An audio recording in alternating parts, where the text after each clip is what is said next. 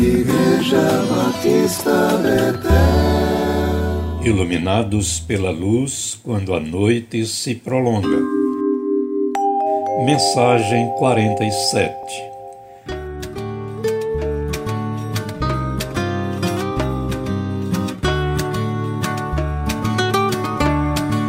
Porque eu sei que o meu Redentor vive e por fim se levantará sobre a terra. Depois, revestido este meu corpo da minha pele, em minha carne verei a Deus. Jó 19, 25 e 26.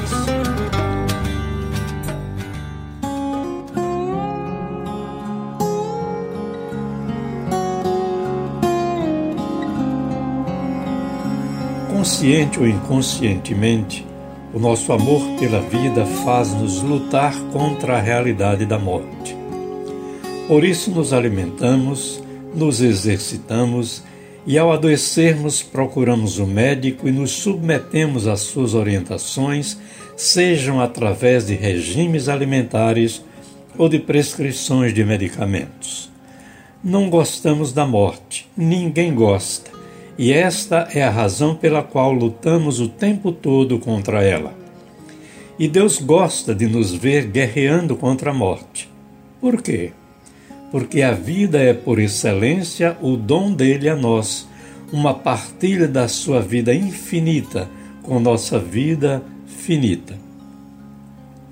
O livro de Jó é um texto escrito originalmente na língua hebraica no estilo de prosa. Ele descreve a realidade do sofrimento atroz experimentado pelo ser humano, mesmo aquele que é fiel a Deus aquele que no Antigo Testamento é identificado como justo de Deus. Ter fé nele, segundo este livro, não significa estar vacinado contra as realidades negativas próprias desse mundo que jaz no maligno, conforme 1 João 5,18. Jó é aquele que não se entrega à desdita em nenhum momento, pois em algumas situações, conforme o livro, reclama do absurdo da situação em que se encontra. Contende com seus amigos que não conseguem lhe explicar a razão do seu sofrimento, conversa consigo mesmo e desabafa com Deus. Faz isso sem medos ou culpas diante do Senhor, porque consciente de quem era, não via sentido em tudo aquilo até que chega o um momento em que, mesmo em meio aos horrores que está vivendo, percebe o que não havia percebido até então.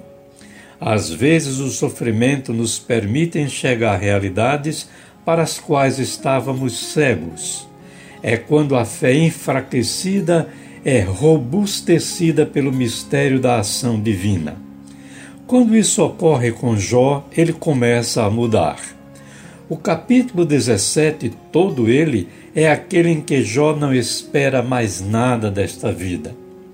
Mas no capítulo 19, ele sabe que não está só e percebe a presença em meio à ausência de tudo aquilo que havia perdido.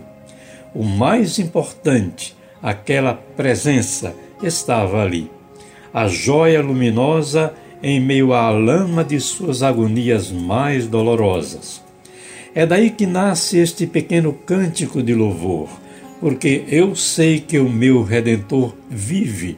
É isso que Jó experimenta e é isso que passa a ser a razão de sua esperança, que irá levá-lo a uma experiência incomparavelmente mais abençoada do que a de antes do flagelo atingi-lo cruelmente. O livro vai se encerrar com Jó dizendo coisas que nunca poderia dizer antes de tudo acontecer. Bem sei que tudo podes, e nenhum dos teus planos pode ser frustrado.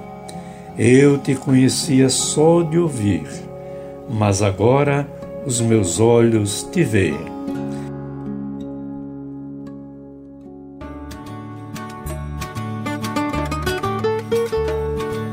A visão da fé ressurge triunfante após superar, muitas vezes cambaleantemente, os duros impactos da provação sufocante.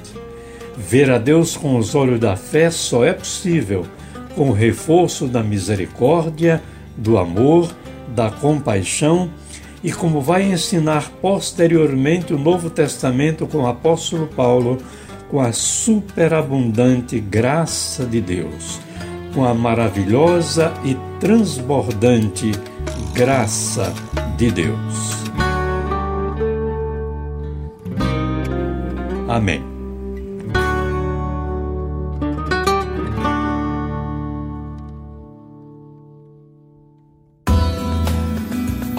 Igreja Batista Betel